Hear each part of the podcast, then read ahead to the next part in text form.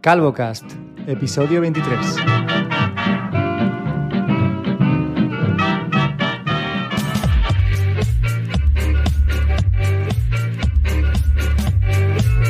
Y aquí estamos, hoy es sábado, día 26 de septiembre, es domingo. ¿Por qué digo sábado? Es domingo, Fer, corrígeme, tío. Empiezo mal el podcast. Domingo. Yo no quería empezar corrigiéndote ya, pero ¿vas así? Empiezo yo solo con, con, haciéndome zancadillas. Domingo 26 de septiembre, las 10 y 22 de la mañana. Y bueno, como habéis podido escuchar, tengo al otro lado a mi querido Fernando Vidal. Buenos días. Muy buenos días. Aquí estamos, eh, dos semanas después, estamos cumpliendo nuestro protocolo podcastero y muy satisfecho de, de poder hacerlo. Sí, yo lo que me estoy acordando, habla, hablando de cumplir, es de una cosa muy graciosa que tenemos, eh, nosotros que somos así de cachondos. Hubo un capítulo hace tres episodios más o menos, en el que decíamos que teníamos los capítulos marcados, que si os queréis saltar una sección y tal, por ejemplo, la presentación, que nos alargamos a veces y tal y cual, eh, que lo usaseis. Eh, desde entonces no tenemos capítulos. No tenemos. Co coincide desde que la la edición la hago desde el, desde el MacBook Air M1 con GarageBand porque eh, no tengo la aplicación que utilizaba en el iPad para hacer la edición de los episodios, o sea, los capítulos. Y como es una aplicación de iOS no compatible con el Mac, pues no la puedo usar. Así que ahora mismo esta tarea recae sobre ti, ya sabes que va a ser algo que tienes que hacer tú solo. Pues, habrá que hacerlo, habrá que hacerlo.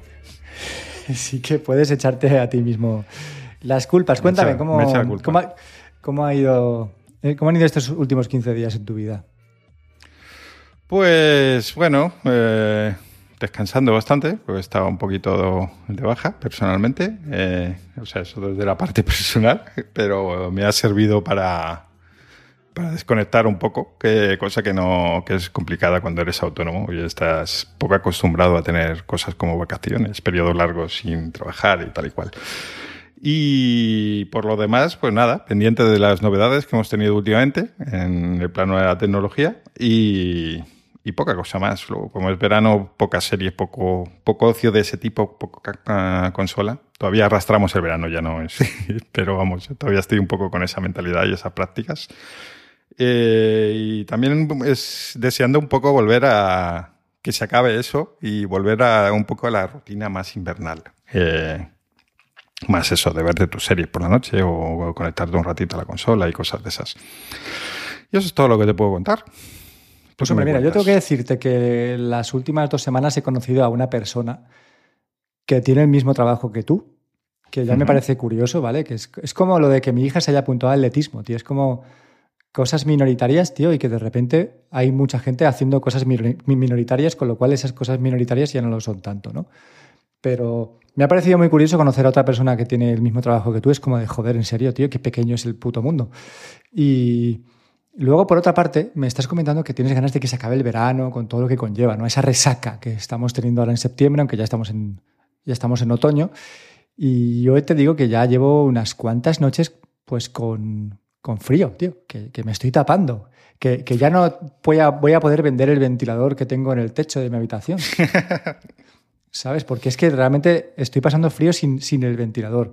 Ya va tocando eh, pues ponerse ropa ¿no? para, para, dormir, y eso que estamos en Valencia, ya sabes que aquí el clima es bastante suave, pero bueno, sí que es cierto que ya apetece un poquito de calma, sí que es cierto que también apetece volver a las rutinas que en verano se desajustan un poco, pero bueno, sí. aún así aún así, está viendo una temporada muy convulsa ¿no? en cuanto a tecnología.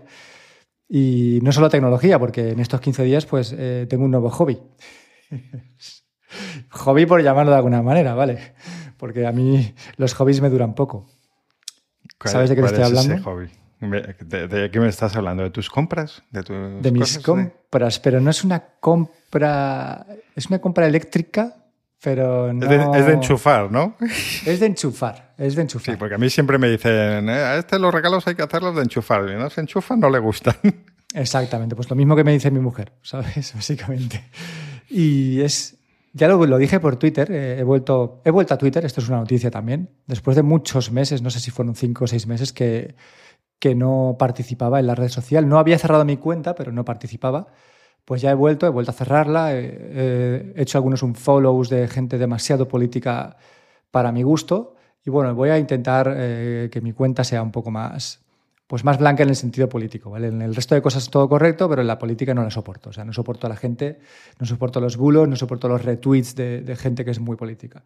Y ya lo anuncié por ahí. He puesto que me he comprado una moto eléctrica y todo viene, todo viene, tío, porque, porque no me voy a poder comprar un coche eléctrico, por lo menos eh, los próximos años. Básicamente porque el coche que yo quiero es un Tesla, como supongo que, la, mayoría de la gente que quiere un coche eléctrico tampoco es subnormal, ¿vale? Y pues por distintos motivos, eh, uno de ellos es el, alto precio que ahora mismo habría que pagar por un Model 3, que es el, más económico, pero no solamente por el precio, o sea, el precio es uno de los handicaps que, bueno, si me endeudo podría llegar a, a superarlo, pero hay otros motivos como es el aparcamiento, mi lugar de trabajo es un lugar muy pues con mucha gente yendo y viniendo, con muchos coches que abren y cierran puertas, con muchos niños que abren y cierran puertas. Entonces, mi propio coche, el que tengo ahora, ya tiene las puertas que, parece que haya llovido ácido, ¿sabes?, sobre ellas, tío, porque, claro, llegan los padres y abren la puerta, los niños abren la puerta, los niños no tienen ningún tipo de medida y los niños pues no entienden que, las puertas de los coches revientan las de los coches de al lado. Hmm. Y Claro, entonces imagínate que llego yo con mi Tesla Flama, ¿vale? Blanco, precioso, aparco, y el día 1 o el día 2 ya tengo ahí unas cuantas rayadas, ¿eh? Eh, así en vertical, hacia abajo. Pues a mí me da algo, tío, sinceramente. Aunque tenga muchas cámaras y, luego vaya denunciando a todos los coches hijos de puta que me han rayado las puertas, pues yo no viviría tranquilo, te lo tengo que decir. Entonces ya no solamente es el precio lo que me, lo que me hace plantearme la compra del Tesla, sino eh, pues mi lugar de trabajo, la gente que, aparca donde yo dejo mi coche y que, bueno, que realmente para lo que yo hago en cuanto a kilometraje sería muy estúpido no comprar un coche así. Con lo cual estuve pensando y se me encendió la bombilla y dije, yo siempre querido un patinete eléctrico, ¿vale? Yo no vivo en una gran ciudad, con lo cual no podría tener un patinete eléctrico porque vivo demasiado lejos, entonces no podría ir a la ciudad con el patín. Pero se me encendió la bombilla de la moto eléctrica y estuve buscando, estuve viendo vídeos, 100, 200, 500 vídeos, yo qué sé, 50 modelos de motos eléctricas que, que pueda haber a la venta en, España. Y al final, pues en mi newsletter hice así como una especie de, top 3 y de ese top 3 que hice en mi newsletter eh, no es ninguna de las que, o sea, no es la que yo me he comprado. ¿Sabes? Entonces, te lo digo porque ha ido evolucionando mi, búsqueda, se ha ido, pues eso, asentando, buscando exactamente qué es lo que quería en una moto, ¿no? Y por qué razón, hasta que he, dado con la, con la, perfecta, la que más me gusta, la que más eh, especificaciones en principio a priori pues puede tener que, se ajusten a lo que yo quiero. Y ya tengo hecha la precompra o la, o la reserva. No sé cuándo la voy a tener, te puedo decir que puede ser que dentro de 30 días o 60. Y ahora, bueno, estoy abierto a que hagas tus preguntas, porque supongo que serán las preguntas que muchos oyentes también quieran saber. Pues sí, porque yo no tengo ni idea de, sobre motos eléctricas. Entonces, la primera de todas ya directamente es cómo va el tema del carnet de moto. Eh, ¿Necesitas carnet de moto? ¿Es hasta unos ciertos vatios de potencia o yo qué sé? eh, ¿Cómo va? ¿Cómo va ese tema? ¿Yo podría pues comprarme una moto eléctrica sin tener carnet? Claro, y es de hecho lo que yo he hecho y lo que yo buscaba. Las motos eléctricas también tienen homologaciones que son equivalentes a las motos de combustión. Entonces, por ejemplo, todas las motos eléctricas que se, que se homologan como 125 son las que tú puedes conducir con el carnet B, que es el de coche. Vale. vale. Pero el único inconveniente es que tienes que haber tenido ese carnet durante tres años. Pero bueno, hmm. eh, dada nuestra edad, pues ya sabes que no solo tres.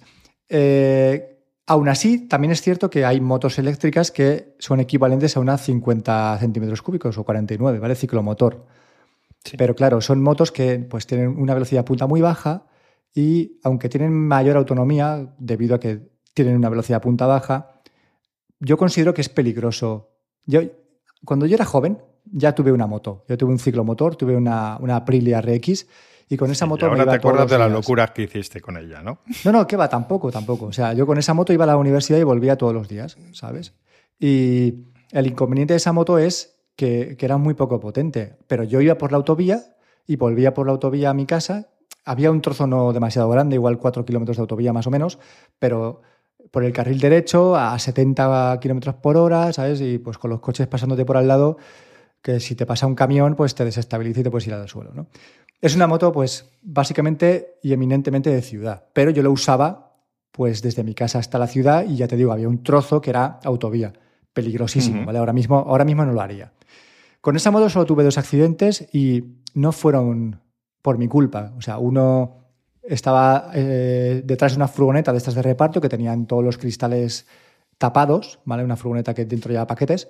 Echó marcha atrás y como no llevaba putos cristales, pues no me vio. Me echó al suelo y bueno, supongo que se daría cuenta de que había chocado contra algo porque si llega a seguir hacia atrás me aplasta la cabeza.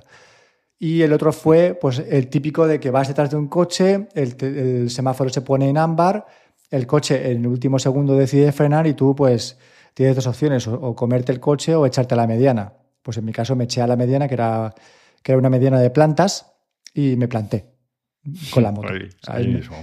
Eso es lo que, lo que tuve de accidentes con la moto y la tuve durante como cuatro años más o menos. Pero bueno, ahora mismo una 125 eléctrica es una moto mucho más potente que una 125 de combustión. Y ya no solamente porque es muy probable que tenga más velocidad punta, sino porque es que la, salida, lo que llaman el torque, es muchísimo más rápido, o sea, es instantáneo. Cualquier moto de 125 eléctrica deja en bragas a la mejor moto de 125 en combustión en salida. Y si además son motos que, que, tienen una aceleración muy fuerte, muy constante, que no tienes que cambiar de marcha, que cada vez que cambias de marcha eh, las revoluciones bajan, pues además alcanza la velocidad máxima mucho más rápido y muchas veces esa velocidad máxima es más alta que la de las motos de, combustión. Entonces, ¿qué buscaba yo? Una 125. ¿Por qué? Porque yo no tengo carne de moto. ¿Vale? Entonces, sí que eh, se homologan según el motor. Hasta ciertos kilovatios de potencia se homologa como 125 y pasados ciertos kilovatios se homologa como una moto superior que ya requiere de un carné de moto A o A1. Es que mi duda, mi duda venía precisamente por lo que estás diciendo. Yo suponía que tendría mucha más aceleración eh, mm, y por eso mm, dudaba si podrías comprar una moto equivalente, porque precisamente con esa aceleración, más si no sería necesario tener una formación previa, o sea, un carne de moto.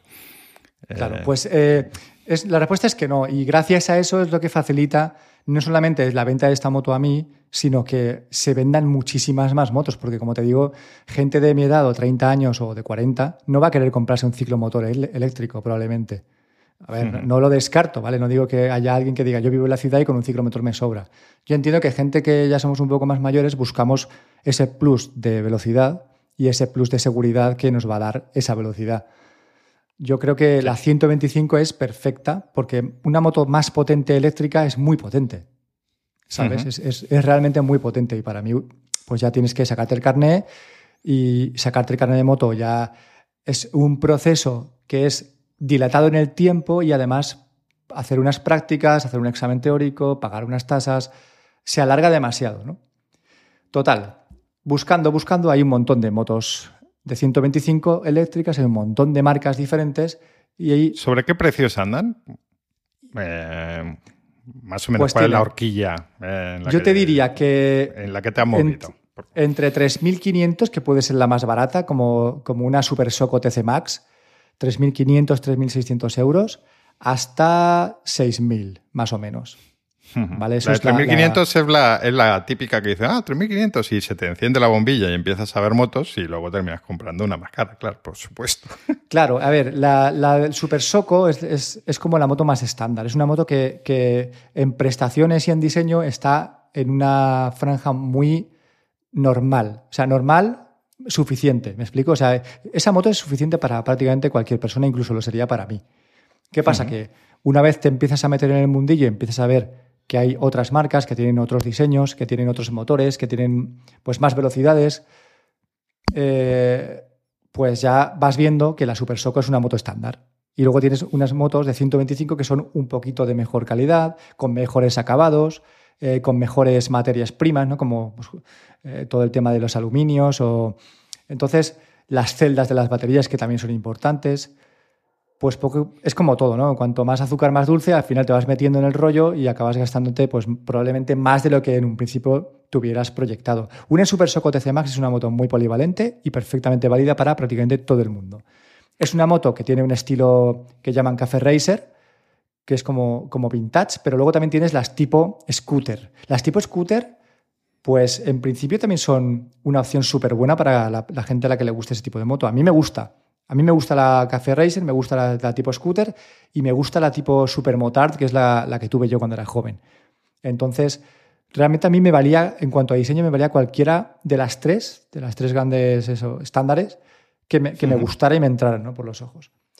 3.500 euros una Super Soco, pero luego tienes, eh, como puse en mi newsletter, una Cero, la marca Cero, es una marca californiana que tiene una moto de 125 homologada que coge 139 kilómetros por hora. ¿Vale? Entonces es una barbaridad y está limitada. Quiero decir que si sí. es como los patinetes eléctricos, si tú lo deslimitas. Que la puedes hackear. Claro, tío. Lo, tú lo deslimitas y va, igual que la gente va con su patinete eléctrico a 110 kilómetros por hora, con unas ruedas, tío, que son de risa, pues imagínate una moto eléctrica. Realmente da todo lo que de la batería, tío. Hasta que te quedes sin batería puedes ir a fuego. ¿Sabes? Y hablando de baterías, eh, ¿qué pasa? con Tienes que poner un punto de recarga como los coches. ¿Tienes un enchufe estándar que te puede ir a valer en el, en el garaje? ¿Cómo, ¿Cómo, es ese tema en tu caso? Pues eh, mañana lunes vienen aquí a casa a ver el garaje, porque tengo una plaza de garaje en un garaje comunitario y vienen a hacerme un presupuesto de instalación de un enchufe. ¿Y por qué de un enchufe? Espera, porque está... Espera, espera, estás... espera, espera, espera. Que te has comprado una moto y todavía no sabes si vas a poder tener un punto de recarga. Me estás, me estás contando. Correcto. ¿Por qué? Porque la moto que yo me he comprado tiene batería extraíble.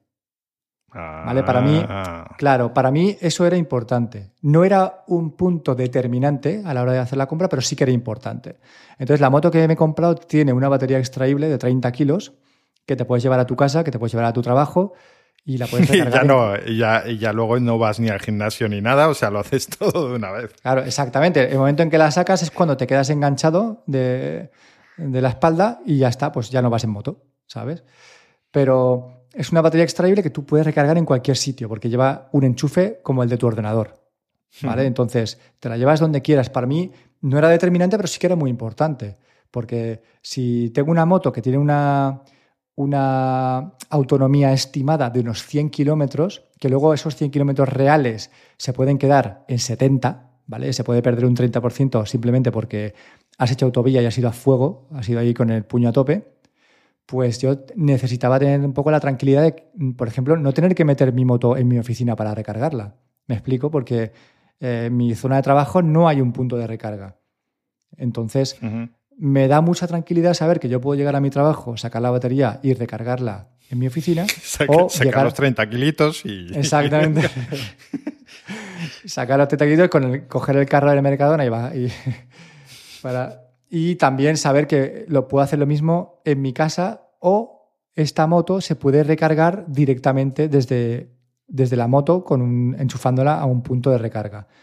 Existen puntos de recarga cerca de mi casa, en supermercados, por ejemplo, pero también necesito tener la tranquilidad de poder bajar mi moto al garaje, dejarla en mi plaza y poder cargarla ahí. Por eso mañana lunes vienen a casa a hacerme ese presupuesto de instalación de solamente un enchufe, porque de momento mi moto solo requiere de un enchufe. Lo más eh, caro probablemente sea cambiar ese enchufe por un módulo de, carga de Wallbox, por ejemplo, para cargar coches eléctricos, porque llevan un conector distinto y porque necesitan una carga diferente. Pero lo que es el llevar el punto de luz hasta mi plaza de garaje, eso tengo, tengo que hacerlo igual, igualmente. Quiero decir, para mí esto es una inversión. En algún momento probablemente tenga un coche eléctrico o en algún momento si yo vendo la casa, la persona le venga bien, mm, la persona que la compre le venga bien tener un punto de carga en la plaza de garaje. O si, tío, me da por alquilar la plaza de garaje, que tenga punto de recarga va a ser un plus siempre frente a una plaza que no la tenga. Entonces puede parecer una tontería, pero yo creo que realmente esto es cuestión de pocos años que, que se estandarice Siempre pues cuento un poco con el miedo de que el típico vecino mongolo llegue y me lo reviente y me toque volver a invertir. También tengo ese miedo, pues como tendría si tuviera un Tesla, de que mi moto mm, to guapa esté en mi plaza y llegue un imbécil y me la tumbe o me rompa el sillín o este tipo de cosas, tío, que, vamos a hacer, ¿no? Tampoco sabes, no puedes vivir siempre con el, con el miedo a, ver qué es lo que va a pasar. Hmm. Pero mañana vienen y ya os contaré en el próximo podcast cuánto sale porque depende de los metros. No me ha quedado muy claro. Eh, ¿Tú vas a llevar un punto de luz? Quiero decir, ¿vas a llevar un enchufe normal, estándar de los de toda la vida, como si quisieras cargar el móvil ahí, o, vas a llevar otra cosa? Porque no me ha quedado claro cuando luego me has dicho que los coches llevan otro. Claro, porque a ver, ¿qué es lo que tú vas a poner ahora mismo? Lo importante aquí, ahora mismo, lo más importante es llevar un punto de luz del cuadro eléctrico general del edificio hasta tu plaza de garaje para que eso vaya a tu contador. ¿vale? Un enchufe estándar. Exacto, un enchufe estándar. ¿Por qué? Porque ahora mismo mi moto requiere un enchufe estándar, punto. Será un enchufe que tenga una llave para que la gente no lo pueda usar, ¿vale? Pero como el punto de luz ya está puesto, si yo quisiera comprarme un coche eléctrico que requiere de un, de un cargador diferente, sería quitar el enchufe o simplemente sacar otro cable del enchufe para montar el wallbox en la pared al lado. Y ya podría cargar mi coche eléctrico con ese cargador. Pero lo importante, o sea, para mí la, inversión más interesante es llevar el punto de luz. Y ya luego, según el coche o la moto que tengas, te puedes meter un aparato u otro. Pero lo importante es el punto de luz, tío, que es lo más fundamental. Y que vaya a tu contador. Claro, o sea, eso es vital, no, vas no va a ir al contador de general, ¿no? del, Hombre, lo vital es que vaya al general. lo, vital es que lo paguen tus vecinos, coño, pues claro, si es que pero bueno, como eso no se puede hacer, pues entonces hay que hacerlo bien. Y ya está. Eh, ¿Cuáles son los puntos fundamentales que yo buscaba para comprar una moto? Primera, que tuviera una homologación para dos plazas, y esta la tiene. Segunda, que tuviera una velocidad punta mínima de 100 km por hora, y esta tiene 110, que probablemente sea un poco más. Y tercera, que la autonomía no fuera desastrosa, y bueno, en principio esta tiene 100 kilómetros de los cuales, pues ya te digo, serán entre 65 y 75 los que podré hacer con una carga. Y luego, además, como plus, tiene una batería extraíble que la puedo cargar en casa y la puedo cargar en mi plaza de garaje. Entonces, con esos puntos yo ya tengo mi moto reservada. En principio, eh, máximo 60 días la tendré. En principio, en pocas semanas, seguramente la semana que viene, eh, podré ir a probarla, a hacer pruebas de, conducción aquí en Valencia, en uno de los concesionarios que tiene esta marca. Y eso es todo. Que si queréis saber qué modelo es, qué moto es, qué fotitos tiene, cómo es tal, pues en mi newsletter. Así que aquí os dejo, os dejo el cebo, tío. el enlace a mi newsletter estará en, en las notas del podcast, así que si queréis cotillar más, tiene que ser por ahí. Una última pregunta. Eh, ¿Has calculado a cuánto te sale el kilómetro con el precio de la luz que está oscilando tanto últimamente? Pero para tener una referencia, yo por ejemplo sé más o menos cuánto me cuesta hacer un cada kilómetro con, mi coche de gasolina. Lo tengo más o menos calculado. Pues ¿Sabes? los cálculos, ¿Tienes una idea? Los cálculos que te ofrece la, los cálculos que te ofrecen las marcas suelen ser como muy estimativos, ¿no? Y te suelen decir que el consumo eléctrico es de 0,33 eh, euros cada 100 kilómetros, ¿vale? O sea, por, por, carga de batería. Entonces, eso es probablemente cálculos hechos para, pues a su favor, pero yo qué sé, vamos a multiplicarlo por 3 y vamos a decir que un euro cada 100 kilómetros. Pues yo calculo que será eso. Las cargas de batería serán por la noche. Muchas veces la carga de batería también será en mi trabajo, con lo cual... Eh, Ahora que no nos oyen. Estaré ahorrando 40 eh, o 50 céntimos. ¿vale? A cambio de cargar con 30 kilos para arriba para abajo. Pero vamos, no, no será mucho más allá de un euro por cada 100 kilómetros. Eh, si yo ahora mismo estoy gastando en mi coche unos 40 euros cada semana y media, pues serán, en gasolina gastaré unos ciento y algo euros al mes, al mes. Entonces, hmm. realmente en, un poco más de dos años y medio ya estaría amortizada la moto y si tenemos en cuenta que no hay prácticamente ningún tipo de, de mantenimiento más allá de pues, el líquido de frenos, tío, y poco más, o las pastillas, ¿no? Y que es que es la, la electricidad y los neumáticos y el líquido de frenos y las pastillas. Yo creo que no hay nada más, a no ser que te pegues una hostia y entonces el mantenimiento se convierta en tengo que reparar mi moto nueva y me cueste una pasta, ¿sabes? Que también puede ser, quiero decir que no lo descarto, que, aquí mm, el que más y el que menos pues estamos expuestos a, chupar el suelo con la lengua. Pero al principio, en, en, dos añitos y medio así, calculo que ya estará amortizada la compra y luego pues a partir de ahí ya veremos, ¿sabes?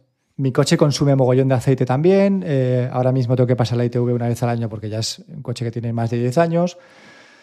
Y lo típico, lo típico de los coches y las cosas eléctricas, que a fin de cuentas son más baratas, pero bueno. Pues bueno, son más baratas por ahora. Pues yo tengo bastante claro que una vez que se complete la transición, esto de que puedas cargar por poco dinero están esperando. Probablemente. Eh, seguramente el precio de la luz suba exponencialmente de aquí a unos años. Pero bueno, ya lo, ya lo veremos. Sí, o pues suba más, ya que no nos... Cuando detecten que estás cargando algún tipo de... Yo qué sé, es que en fin, estamos rodeados de gente muy... Ya sabes. Y ya está, 23 minutos hablando de, una moto eléctrica, yo creo sí, que... Y ya que no nos dices el modelo, pues nada, hemos cerramos tema, pues ya hemos dicho...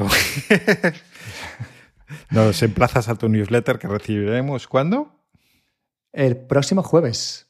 El próximo jueves. Todos los jueves en tu bandeja. Bueno, habrá que comentar algo de la presentación, ¿no? Que aunque haya sido un poco descafeinada, tampoco vamos a hacer como si no existiera. ¿Qué te ha parecido lo que han presentado? ¿Has comprado? Por cierto, porque esto hay que, contigo hay que ir al día. es la respuesta de ayer, pero no sé la de hoy. No he comprado. Eh, me he visto tentado eh, he llegado a hacer la reserva en, y tener el iPhone en el carrito y, ya ver el botón de compra, pero no lo he hecho. No lo he hecho. Y yo pedía en Twitter que por favor la gente no me obligara a comprar un iPhone 13 Pro, porque, bueno, ya sabes que pues, nos gustan los móviles, a mí me encantan los móviles y soy un poco friki de estas movidas.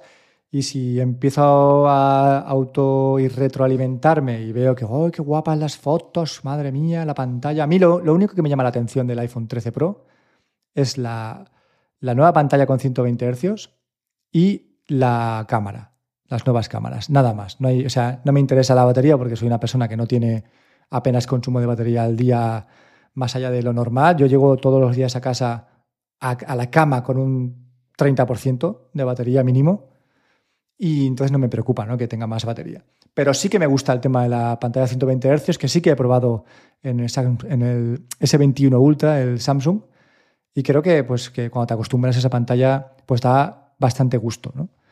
Y el tema de las cámaras. De momento no he comprado, estoy esperando, estoy a la expectativa. No tengo ahora mismo, hoy, domingo, intención de comprar nada, porque lo único que me llamaba la atención era el reloj y me llevé un poquito de decepción. Y ese es mi estatus, tío. Pues yo estoy más o menos igual. El, iPhone mm, está con dudas. Yo tengo un iPhone 11 Pro, eh, que de momento va bien, salvo la batería que tengo que cambiarla. Em, y entonces decía, bueno, a ver qué presentan y ya veremos. Y viendo lo que han presentado, que yo creo que en general todo lo que presentaron está bien. Si tú necesitas un dispositivo nuevo, y, pero nada te va a llevar a cambiar si no lo necesitas. Creo que es una definición que podríamos dejar para la mayoría de los cacharros que han salido. Quiero decir, el iPhone 13 mm, es un mal teléfono. No, claro que no, evidentemente. Solo que yo teniendo el 11 veo mm, lo que obtengo y lo que pierdo. Por ejemplo, se hace más pesado y a mí sí que el 11 Pro ya está un poco en el límite, el 12 subió de peso y el 13 es mucho más pesado todavía gracias a tener más autonomía. Pero es que lo cogí en, un centro comercial este hace, un par de días que lo vi y digo, madre mía, es que a mí se me hace demasiado pesado. Para mí ya supera el límite. No te digo que no pudiera vivir con ello, pero si no necesito cambiar de teléfono, pues no lo, es una cosa que me, echa atrás. Además, tampoco me gusta el diseño de los nuevos, del 12, 13. El diseño cuadrado, aunque yo terminaría tapándolo con una funda, pero tampoco me llama. Entonces, no sé, hay varios elementos que no me llevan a cambiar, aún sabiendo que son grandes teléfonos y que están muy bien y tal. O sea, no, una cosa no quita la otra. Lo que es el reloj está en las mismas. Tengo un S4 que de momento va bien. Eh, además me lo cambiaron hace un año más o menos. Eh, eh, entonces la batería sigue en buen estado. Y cuando salieron los rumores del nuevo diseño, dije, mm, bueno, pues si hay nuevo diseño, eso habrá que verlo. pero al ver que estamos un poco más de lo mismo, con más pantallas, sí, pero un poco más, pues tampoco creo que dé el paso. Lo que sí me ha llamado es el iPad mini. Eh, yo siempre he sido muy de iPad mini. Eh, me encanta el formato porque al final es el que más se adapta a mi uso. Yo lo que hago en un iPad sobre todo es leer cosas y entonces es muy cómodo. Además, siempre te, el iPad, yo, eh, el iPad Pro, siempre tengo la duda de si me lo llevo o no a los sitios y con un mini, siempre que tenía un mini, pues me lo, me lo llevaba. no sé que realmente no lo necesitase para nada, ¿no? Pero bueno. Eh, entonces me ha gustado el nuevo modelo y lo he estado viendo en, un centro comercial y ahí me llevé una pequeña decepción. Y no sé si es por el tema de los hercios de la pantalla del Pro respecto al Mini. Eh, o no sé, yo noté que no me terminaba de sentir a gusto con la visualización, con la forma en que se mostraban las fuentes o será mi vista, es que, claro, estoy mayor. No es tu vista, es, realmente es lo que, lo que estás comentando. La, fíjate, cuando yo di el paso del iPad Pro al MacBook Air M1, la pantalla del M1 me parece mala comparada con la del iPad Pro. Y ya no es solo por el tema de, la, de los 120 Hz, sino también por la, densidad de píxeles. O sea, yo miraba la pantalla y digo, eh, lo veo como borroso. No, no, lo, no lo veo definido, me, me, cuesta mucho más. O sea, tengo que hacer un esfuerzo visual mayor para leer en la pantalla del M1 que lo que hacía en el iPad. En el iPad me sentía súper a gusto, las fuentes las veía nítidas y yo entiendo que has sufrido eso en el, en el iPad mini. No es una pantalla tan buena como la del iPad Pro, y ahí tienes la diferencia, ya no solamente en los hercios, sino en la propia calidad de la pantalla, que sí, que es un iPad mini, entre comillas, Pro, pero no es la misma pantalla, tío. Y eso se nota, es como, como hace unos pocos años, no muchos, ¿eh? igual hace un par de años, cuando pasabas de un iPhone, un iPhone estándar, a cualquier móvil Android. Decías, ¿qué le pasa a la pantalla, tío? Si tengo un Samsung último modelo y la estoy mirando y no la veo igual que la pantalla del iPhone. ¿Por qué?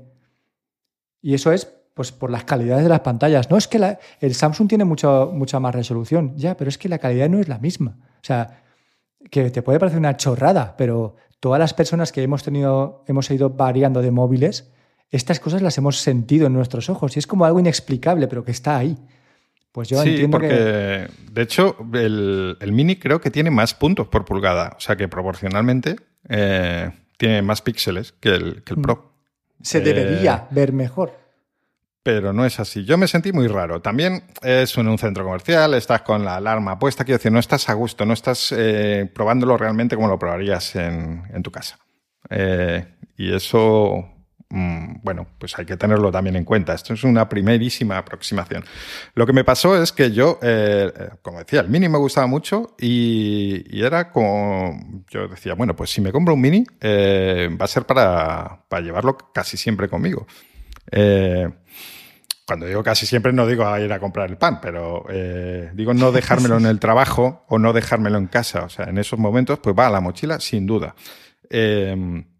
Y entonces, eh, que por, ese motivo quería que fuera 5G. No quería estar, sobre todo como tengo problemas de batería con el teléfono, pues como estoy ahora que digo, bueno, pues le paso la... Bueno, en momentos puntuales me conecto a través del teléfono, sí, pero entonces me quedo sin batería en el teléfono. Bueno, quería esa duda, ya que iba a ser un dispositivo para usar mucho más fuera que lo que estoy usando el iPad eh, Pro ahora, eh, quería que fuera 5G. Y también en cuanto al almacenamiento, Claro, eh, dices 64 gigas, ahora me llegan, en el teléfono me llegan, pero ya de vez en cuando recibo el aviso de, oye, que esto está a punto de petar y tengo que ponerme a limpiar cosas. Lo limpio en un momento y no pasa nada. Pero plantearte comprar un dispositivo ahora con 64 gigas que no te, tendría previsto cambiar en unos años, eh, si comprase un mini, pues puede ser peligroso. Y ya pues entramos en el de perdidos a río. Total, que te plantas de 550 euros que vale más o menos el, el iPad básico, te subes a unos 850, así como que no queda, o más, no, más, más, más, 8, bueno, yo qué sé, casi 900. Como que no queda la cosa.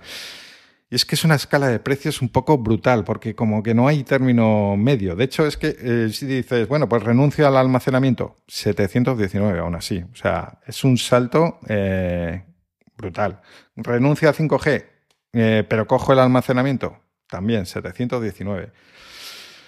Entonces, pues bueno. Es que es, que es muy caro al final, es demasiado dinero para, para, lo que realmente, para el uso que le vas a dar, se te. Sí, me, quedé, me quedé frío, sobre todo con ese tema.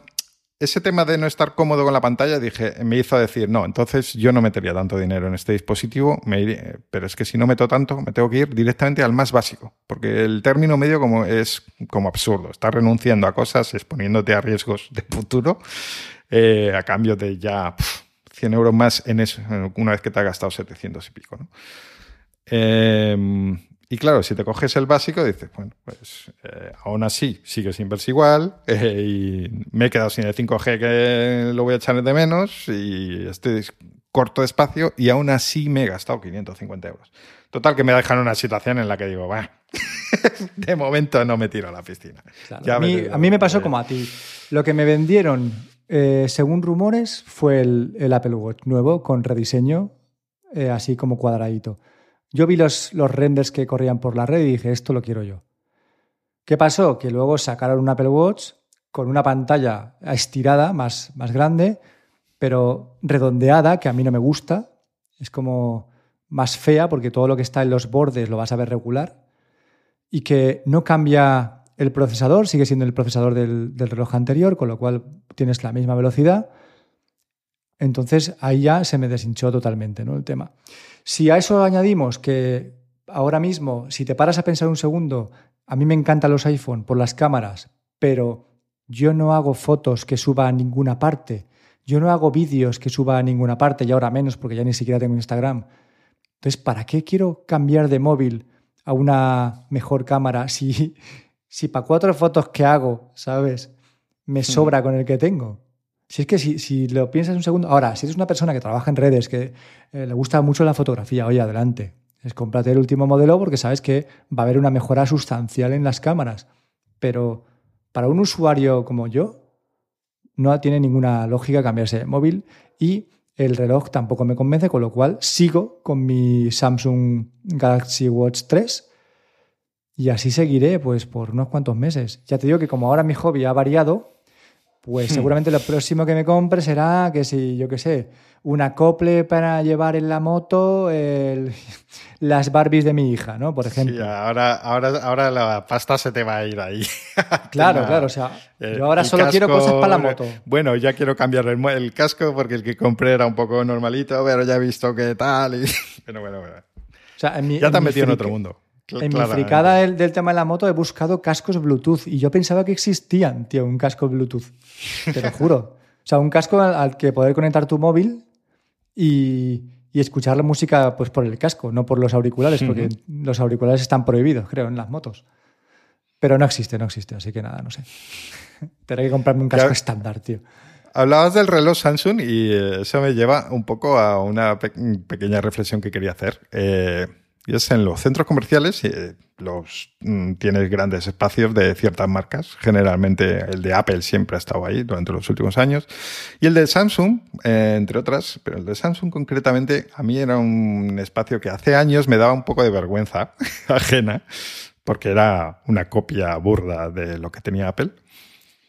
Pero durante los últimos años he visto que, eh, vale, aunque son espacios iguales y tal, y puedes seguir diciendo, pues copia un poco lo que hacen. Creo que Samsung, sin hacer mucho ruido, ha ido haciendo un poco su propio camino. Eh, su propio camino dentro de lo que puedes diferenciarte en, este tipo, en teléfonos a estas alturas de la película. Eh, y hablando de los espacios, a mí Mm, que no tengo ninguna intención de salir de ellos en estos momentos. Eh, la verdad es que cada vez me llama más la atención el expositor de Samsung con los productos que tienen. Vi el Ultra que has tenido, que por cierto todavía no lo había tenido en la mano y claro, es que después, justo después de coger un eh, iPhone 13 Max y el otro, tenerlo en la mano y decir, ¿cómo pesa esto?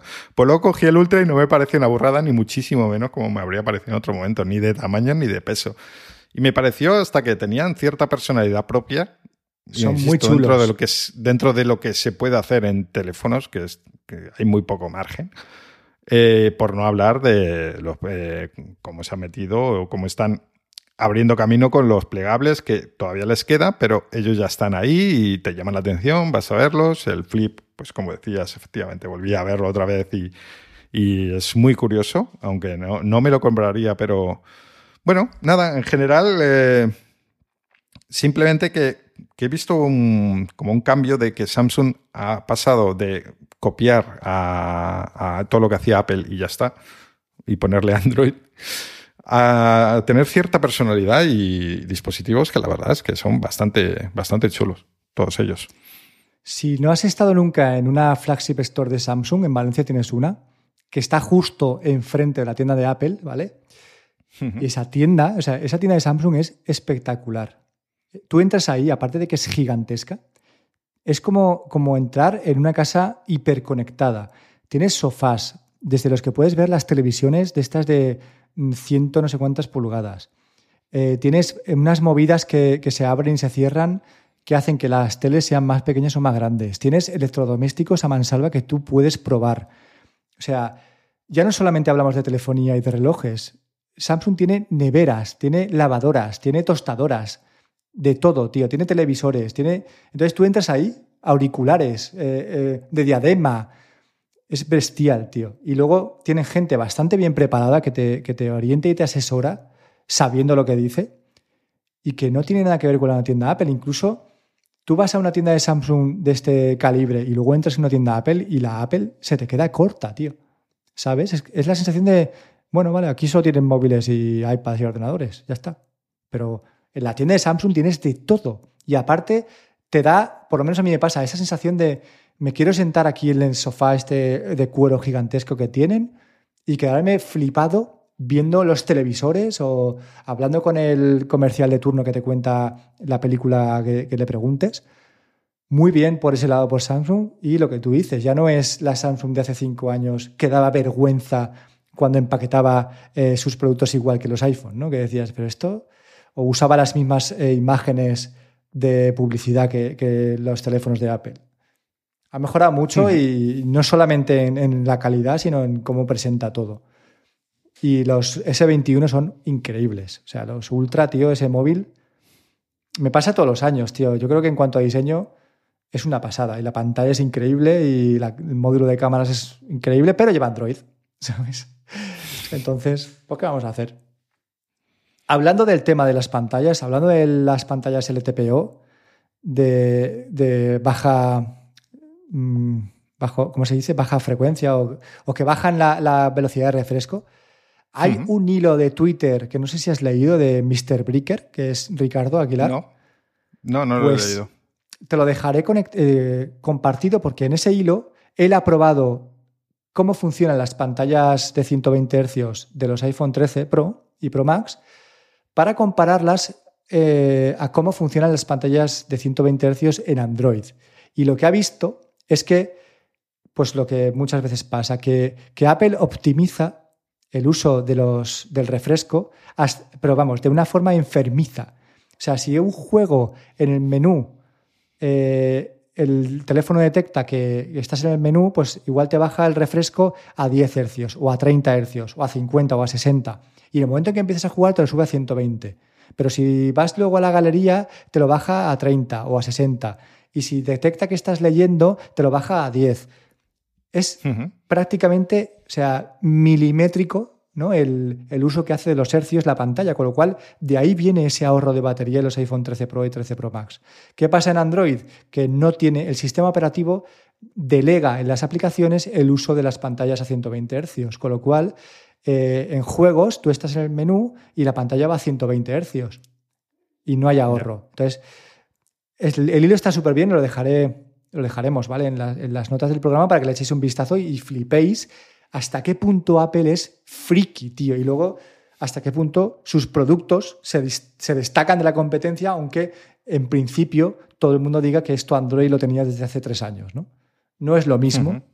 Y cuando leáis entenderéis por qué no es lo mismo y por qué esto realmente está mucho mejor hecho que lo que llevamos viendo años atrás. Eh, se nos va el tiempo, Fer. Llevamos 45 minutos, así que yo acabaría aquí.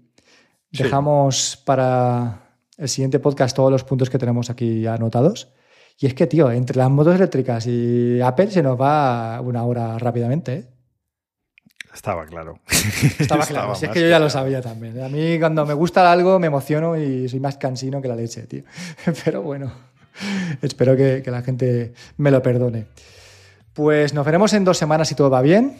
Y Fer, cuenta, ¿dónde nos pueden encontrar? Pues nos podéis encontrar en nuestro blog, en calvocast.com, en calvocastpod, tanto en Twitter como en Instagram. Y si no, nos podéis enviar incluso un correo electrónico a calvocast.gmail.com. Tú eres Hey Azorín y yo soy Dolores. Hasta dentro de 15 días. Chao.